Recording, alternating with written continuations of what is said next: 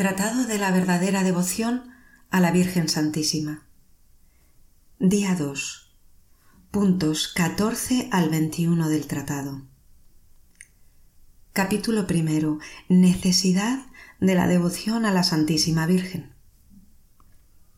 Confieso con toda la Iglesia que no siendo María una pura criatura salida de las manos del Altísimo, comparada con su majestad infinita, es menor que un átomo o más bien nada del todo, puesto que Él es sólo aquel que es, y que por consiguiente este gran Señor, siempre independiente y suficiente a sí mismo, no ha tenido ni tiene tampoco absolutamente necesidad de la Santísima Virgen para el cumplimiento de sus voluntades y para la manifestación de su gloria. Le basta querer para hacer todo. Digo, sin embargo, que supuestas las cosas como ellas son, habiendo querido Dios comenzar y terminar sus más grandes obras por la Santísima Virgen desde que la formó, es para creer que no cambiará de conducta en los siglos de los siglos, pues es Dios y no cambia en sus sentimientos ni en su conducta. Artículo primero. Principios. Primer principio. Dios ha querido servirse de María en la Encarnación. Dios Padre no ha dado su único Hijo al mundo sino por María. Por más suspiros que hayan exhalado los patriarcas, por más pedidos que hayan hecho los profetas y los santos de la antigua ley, durante cuatro mil años, para tener este tesoro, no ha habido fuera de María quien lo haya merecido, y quien haya encontrado gracia delante de Dios por la fuerza de sus oraciones y la alteza de sus virtudes. Siendo indigno el mundo, dice San Agustín, de recibir al Hijo de Dios inmediatamente de las manos del Padre, Él lo ha dado a María, a fin de que el mundo lo recibiese por ella. El Hijo de Dios se ha hecho hombre para nuestra salvación, pero en María y por María. Dios Espíritu Santo ha formado a Jesucristo en María, pero después de haberle pedido su consentimiento por uno de los primeros ministros de su corte.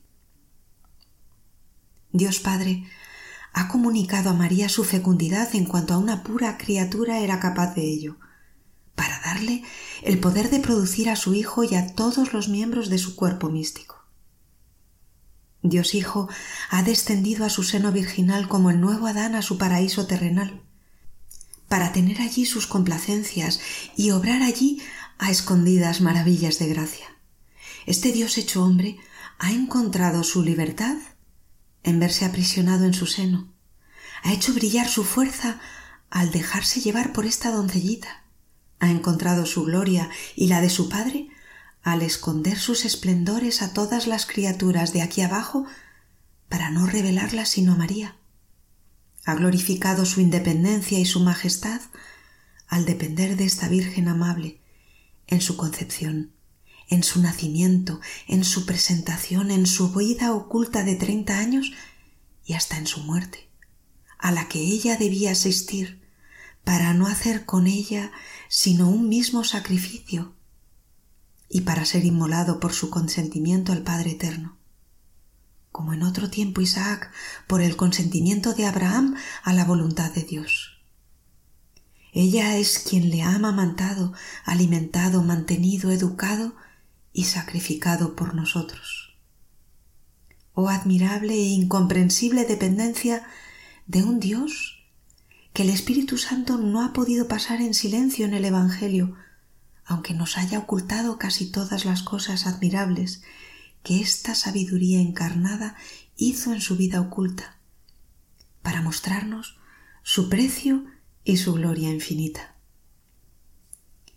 Jesucristo ha dado más gloria a Dios su Padre por la sumisión que ha tenido a su madre durante treinta años que la que le hubiera podido dar convirtiendo a toda la tierra por obra de las más grandes maravillas. Oh, cuán altamente se glorifica a Dios cuando para complacerle nos sometemos a María para ejemplo de Jesucristo, nuestro único modelo. Si examinamos de cerca el resto de la vida de Jesucristo, veremos que ha querido comenzar sus milagros por María. Santificó a San Juan en el seno de su madre Santa Isabel por la palabra de María. Apenas habló ella, Juan fue santificado y es su primer milagro de gracia. Cambió en las bodas de Cana el agua en vino a su humilde ruego, y es su primer milagro de naturaleza. Él ha comenzado y continuado sus milagros por María, y los continuará hasta el fin de los siglos por María.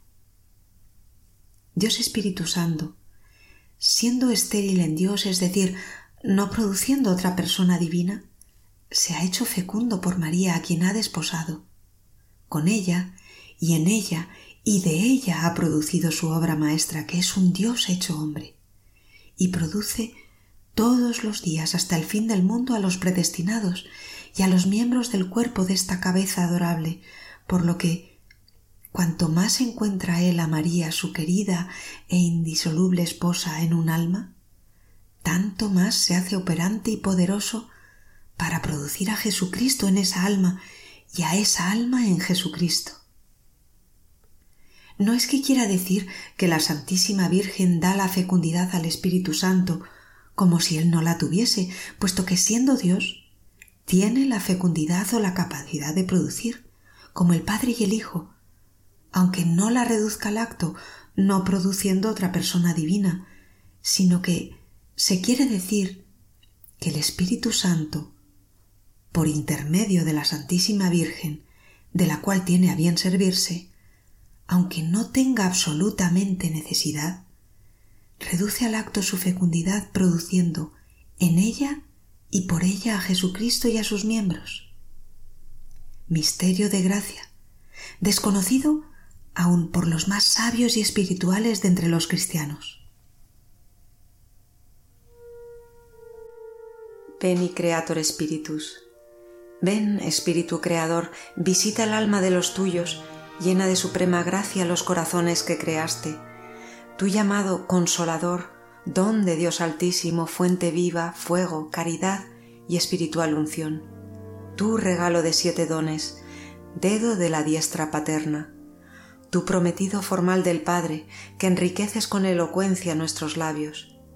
Enciende luz a los sentidos, infunde amor a los corazones, con tu fuerza perpetua sostén nuestra debilidad. Arroja muy lejos al enemigo y danos pronto la paz ante nosotros marcha como guía para que evitemos todo mal. Sepamos por ti del Padre y conozcamos al Hijo, y a ti, Espíritu de ambos, creamos en todo tiempo. Gloria a Dios Padre, y al Hijo que resucitó de entre los muertos, y al Paráclito por los siglos de los siglos, así sea. Ave Maris Estela. Ave estrella de la mar, Augusta Madre de Dios permanentemente Virgen, puerta del cielo, feliz recibiendo tú aquel ave por la boca de Gabriel, cimentanos en la paz mudando el nombre de Eva. Desata el lazo al culpable, muestra la luz a los ciegos, líbranos de todo mal, consíguenos todo bien. Que eres madre, muéstranos. Reciba por ti las preces quien, nacido por nosotros, quiso ser el fruto tuyo Virgen única, sin par, entre todas la más dulce, librados de nuestras culpas, haz que seamos mansos, castos. Concédenos vida pura, vía segura prepara para que, viendo a Jesús, siempre juntos nos gocemos. Sea alabanza a Dios Padre, al Sumo Cristo esplendor con el Espíritu Santo, a los tres un solo honor. Así sea. Letanías de la Humildad.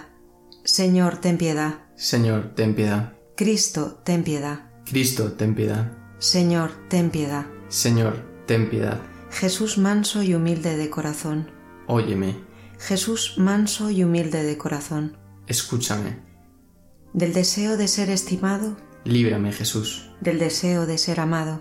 Líbrame, Jesús. Del deseo de ser ensalzado. Líbrame, Jesús. Del deseo de ser honrado Líbrame, Jesús. Del deseo de ser alabado. Líbrame, Jesús. Del deseo de ser preferido a los demás. Líbrame, Jesús. Del deseo de ser consultado. Líbrame, Jesús. Del deseo de ser aprobado. Líbrame, Jesús. del temor de ser humillado, Líbrame, Jesús. del temor de ser despreciado, Líbrame, Jesús. del temor de ser reprendido, Líbrame, Jesús. del temor de ser calumniado, Líbrame, Jesús. del temor de ser olvidado, Líbrame, Jesús. del temor de ser puesto en ridículo, Líbrame, Jesús. del temor de ser injuriado, Líbrame, Jesús. del temor de ser juzgado, Líbrame, Jesús. el conocimiento y el amor de mi nada, Concédeme, oh Jesús. La perpetua memoria de mis pecados, Concédeme, oh Jesús. la persuasión de mi mezquindad, Concédeme, oh Jesús. el aborrecimiento de toda vanidad, Concédeme, oh Jesús. la pura intención de servir a Dios, Concédeme, oh Jesús. la perfecta sumisión a la voluntad de Dios, Concédeme, oh Jesús. el verdadero espíritu de compunción, Concédeme, oh Jesús. la obediencia sin reserva a los superiores, Concédeme, oh Jesús. El odio santo de toda envidia y celos, Concédeme, oh Jesús. la prontitud en el perdonar las ofensas, Concédeme, oh Jesús. la prudencia de callar en los asuntos ajenos, Concédeme, oh Jesús. la paz y la caridad hacia todos, Concédeme, oh Jesús. el ardiente deseo del desprecio y de las humillaciones, y de ser tratado como tú, y la gracia de saber recibir todo esto santamente. Concédeme, oh Jesús. Que los demás sean más amados que yo, Jesús, concédeme la gracia de desearlo. que los demás sean más estimados que yo, Jesús, concédeme la gracia de desearlo. que en la opinión del mundo otros sean engrandecidos y yo humillado, Jesús, concédeme la gracia de desearlo. que los demás sean preferidos y yo abandonado, Jesús, concédeme la gracia de desearlo. que los demás sean alabados y yo menospreciado, Jesús, concédeme la gracia de desearlo. que los demás sean elegidos en vez de mí en todo, Jesús, concédeme la gracia de desearlo. que los demás sean más santos que yo, siendo que yo me santifique debidamente. Jesús, concédeme la gracia de desearlo. Oh María, Reina, Madre, Maestra de los humildes, Ruega por mí. oh todos los justos, santificados especialmente por el Espíritu de humildad. Rogad por nosotros. Oración.